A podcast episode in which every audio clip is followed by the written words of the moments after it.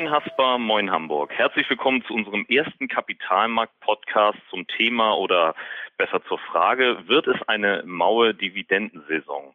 Mein Name ist Arne Kuschinski und ich bin Leiter Vermögensaufbau bei der Haspa in der Region Nordheide.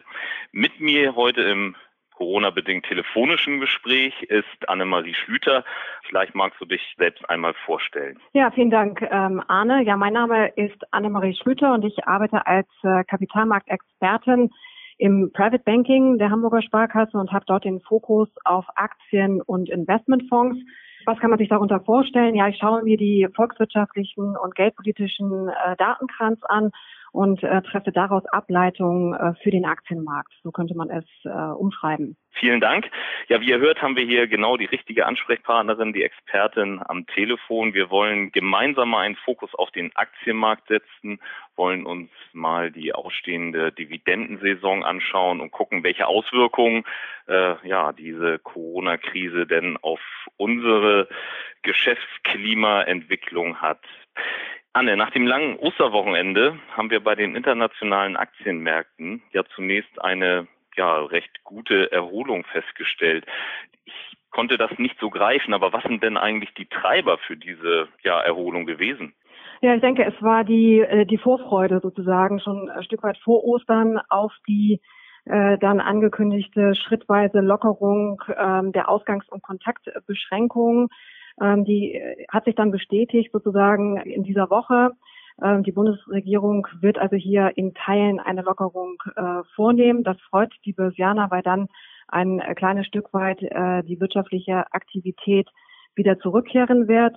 Ein ähm, zweiter Einflussfaktor, glaube ich, und ähm, der ist halt noch ein Stück weit äh, tragender.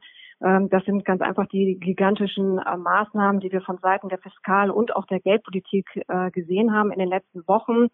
Und äh, da muss man insbesondere nennen auch die US-amerikanische äh, Notenbank, die man ja als FED bezeichnet. Sie hat am grünen Donnerstag äh, ist sie nochmal mit einem zusätzlichen Programm von 2,3 Billionen US-Dollar ähm, an den Markt gekommen äh, und wird also in den zukünftigen Wochen hier noch einen Ankauf vornehmen im Bereich Unternehmensanleihen, aber auch im Bereich kommunaler Anleihen.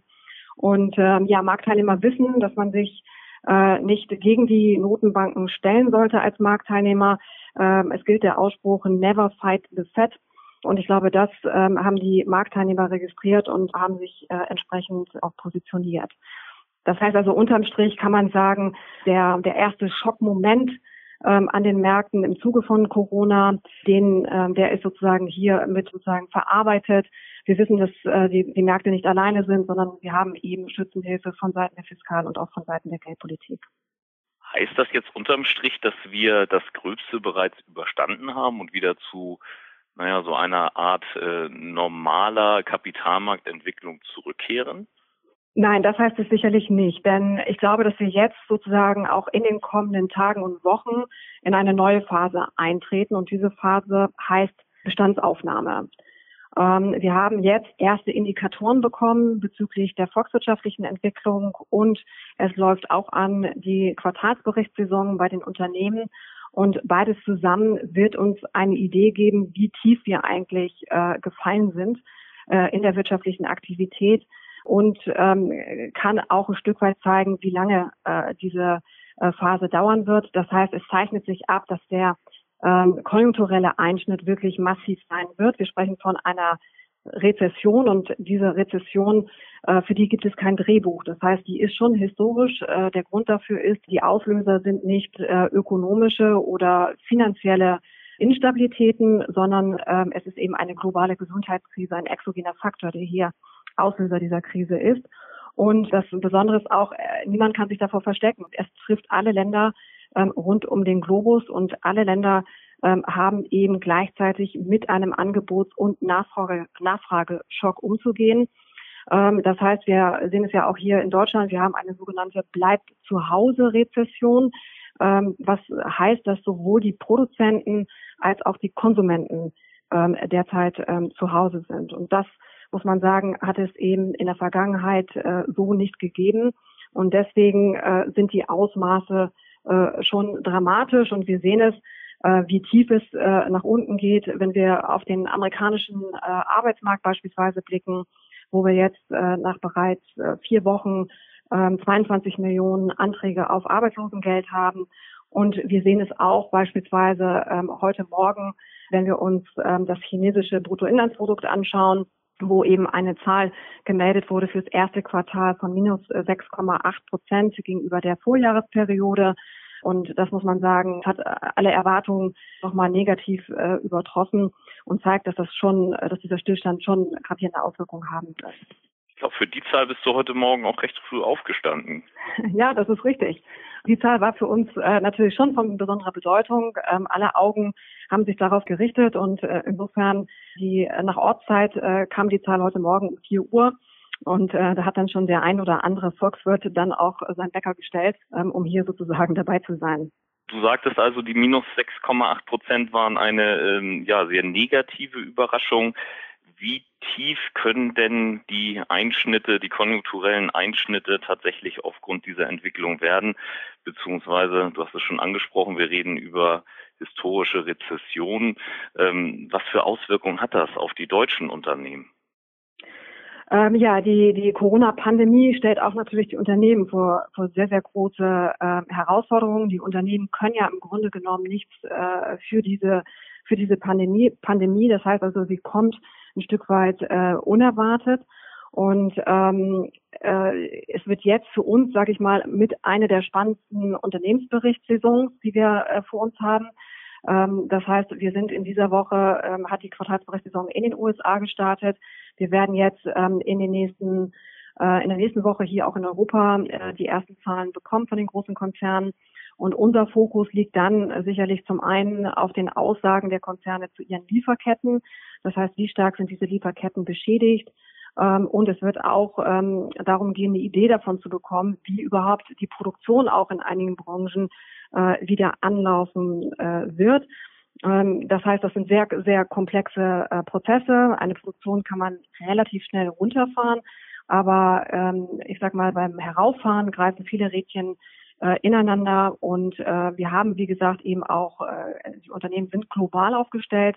Von daher ist es auch wichtig, ähm, wie die europäischen Nachbarn, aber auch in Übersee, äh, wie wir hier sozusagen wieder aus dieser Corona-Krise, aus dieser, aus diesem Shutdown herauskommen ähm, und äh, damit sozusagen auch alle äh, Vorprodukte äh, entsprechend bei den Unternehmen wieder zugeliefert werden. Das ist ein wichtiger Punkt. Ähm, ein weiteres Thema, was uns sehr stark beschäftigt, ist die Liquiditätsausstattung ähm, der Unternehmen. Das heißt also, Cash is King, ähm, kann man sagen. Die Unternehmen sind bemüht jetzt, alles Liquidität im Unternehmen zu halten. Wir sehen, dass sich Unternehmen mit einer guten Bonität, mit einer guten Aufstellung, die sind in der Lage, sich im Moment über den Kapitalmarkt in Form von Anleihen sozusagen Liquidität zu beschaffen. Sie begeben Anleihen, Unternehmensanleihen. Und ähm, es gibt andere Wege. Adidas äh, ist ein sehr prominentes Beispiel. Die haben sich ähm, in, in den letzten Tagen eben ähm, eine staatliche Kreditlinie einräumen lassen. Ähm, das heißt über die Kreditanstalt äh, für Wiederaufbau. Und ähm, ein, ein, ein dritter Weg, der natürlich im Moment auch, und der ist äh, sicherlich der etwas einfachere Weg auch für das Unternehmen und äh, der erste Schritt, äh, dass man eben sich um die Ausschüttung kümmert. Das heißt, äh, schaut, ähm, wo kann man da im Moment auch Ausschüttungen zurückstellen in Form von Aktienrückkaufprogrammen, die zurückgestellt werden oder eben halt auch ähm, Dividenden ähm, die man äh, kürzt oder äh, dann auch in Gänze mal für ein Jahr äh, aussetzt. Damit kommen wir ja auf die eigentliche Frage zurück. Äh, wird es eine maue Dividendensaison? Wie ist da im Moment, äh, wenn man das mal betrachtet, äh, der Stand der Dinge? Gibt es eigentlich noch Unternehmen, die schon klare Zusagen zum Thema Dividendenausschüttung getroffen haben?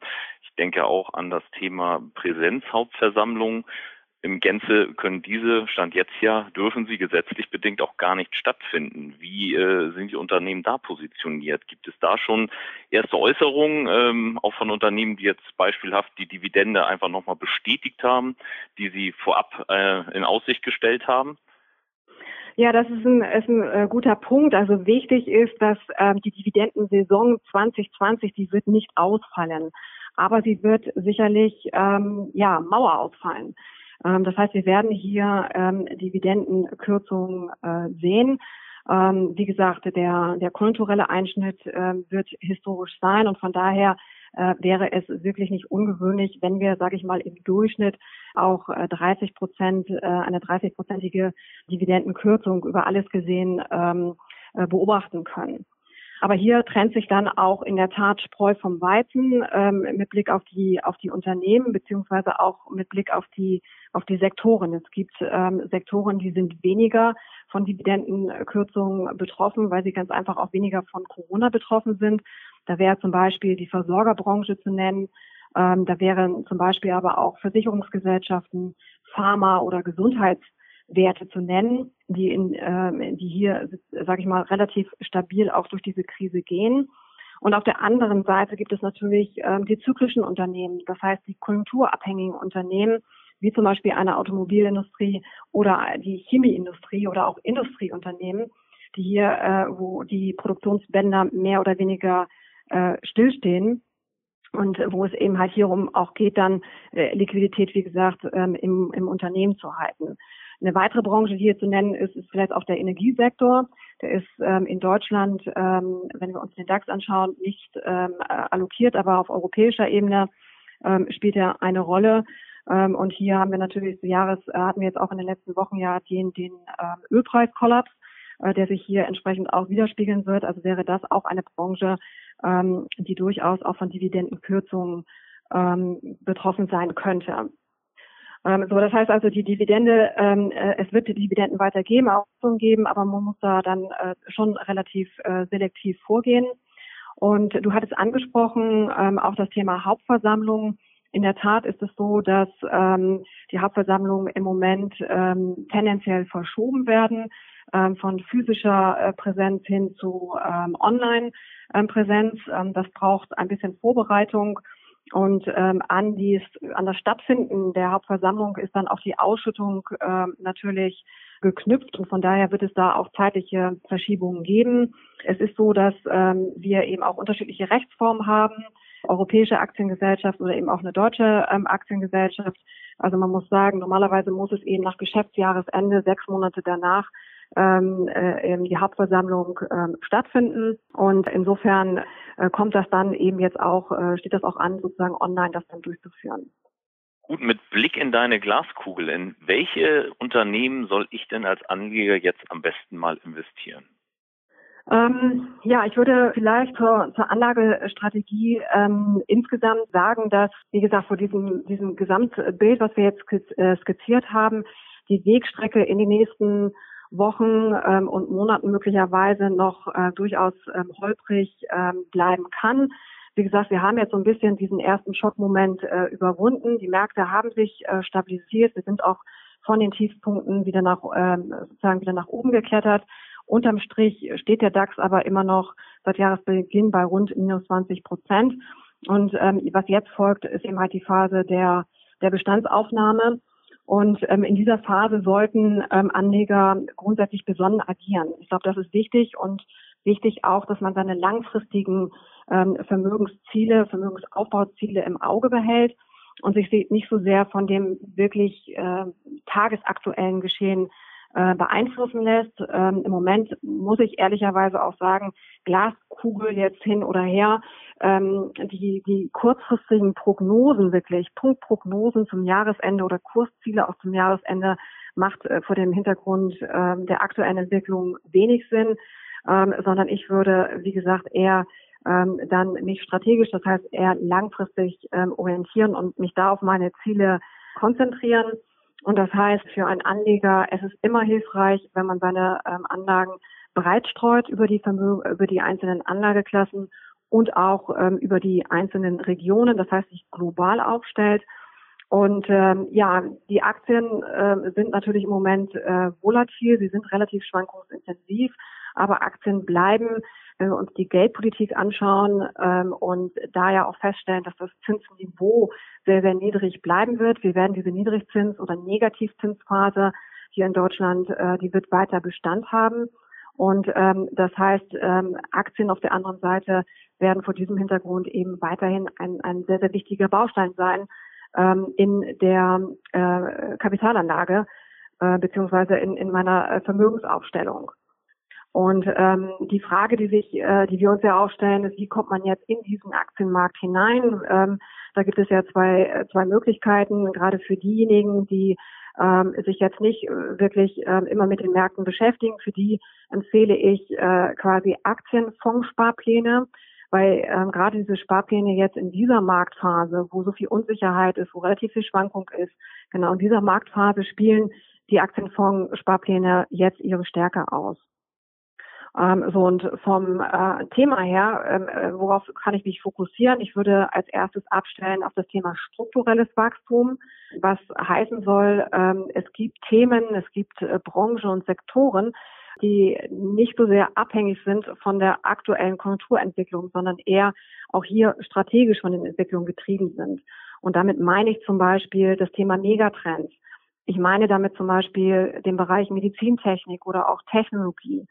Ähm, das sind ähm, Trends, die ähm, auch weit über die Zeit von Corona hinaus Relevanz haben werden und vielleicht sogar durch Corona auch noch ein stärkeres Wachstum erfahren werden. Äh, wenn wir auch sehen, gerade im Technologiebereich, wir arbeiten, viele arbeiten im Homeoffice, viele brauchen eben halt äh, wichtiger denn je 5G beispielsweise im Bereich der Telekommunikation, höhere Übertragungsraten, Cloud-Technologie und, und, und. Das wird eine Fortsetzung erfahren. Und von daher bieten sich diese Themen eigentlich wunderbar an, regelmäßig Monat für Monat zu besparen, äh, wie gesagt, über einen äh, Sparplan. Aber auch das Thema Ausschüttung wird sicherlich ähm, weiter äh, von Bedeutung sein, ähm, wenn die Zinsen eben so niedrig bleiben ähm, und äh, äh Ausschüttung gewünscht ist, dann gibt es ähm, nach wie vor ähm, eben äh, nur begrenzte Möglichkeiten und eine Möglichkeit äh, stellt eben nach wie vor die Dividende dar, die Ausschüttung zu generieren. Und da ist allerdings auch wichtig, und das zeigt jetzt auch das aktuelle Umfeld, dass man da nicht, ähm, äh, sag ich mal, dass man da einen aktiven Ansatz braucht. Man braucht jemanden, der jetzt sich die Branchen und die Unternehmen wirklich im Detail anschaut, damit man eben dann nicht so sehr auch von den Dividendenkürzungen getroffen ist. Wie ich äh, deinen Ausführungen entnehmen kann, äh, gibt es ja durchaus auch Chancen am Kapitalmarkt. Also es kann sich durchaus lohnen, auch jetzt schon aktiv zu werden und dort äh, ja in geeigneter Form Anlagen zu tätigen. Wo kann sich denn ein potenzieller Anleger noch weitere Informationen gegebenenfalls auch zu Produkten holen? Ähm, erstmal ist mir wichtig, dass wir als Haspa für euch da sind. Ähm, wir und, und wir, das heißt eben die Kolleginnen und Kollegen vor Ort sozusagen in den Filialen und in den Centern, aber in Corona-Zeiten natürlich einmal mehr auch gerne telefonisch. Darüber hinaus haben wir einen ähm, Kapitalmarktblog sozusagen initiiert, schon seit äh, schon seit einiger Zeit, auf den wir auch gewissermaßen stolz sind. Die Adresse dazu lautet www.haspa-kapitalmarkt.de. Und ähm, dort versorgen wir alle Kunden ähm, über die aktuellen Entwicklungen an den Kapitalmärkten, geben unsere Einschätzung zu den volkswirtschaftlichen Entwicklungen, zur Geldpolitik, aber eben auch zu den Anleihe- und Aktienmärkten. Und das ist, glaube ich, ein gutes Instrument, um sich zu informieren. Und ähm, ja, wichtig ist in dieser Phase, wie gesagt, ähm, eben hier auch am Ball zu bleiben. Es gibt Lösungen auch in dieser schwierigen Marktphase und dass äh, jeder Kunde eben auch entsprechend seiner Risikoneigung wir dort eben auch entsprechende ähm, Produkte haben, Investmentlösungen haben und ähm, das würden wir dann gerne im persönlichen Gespräch mit euch dann diskutieren.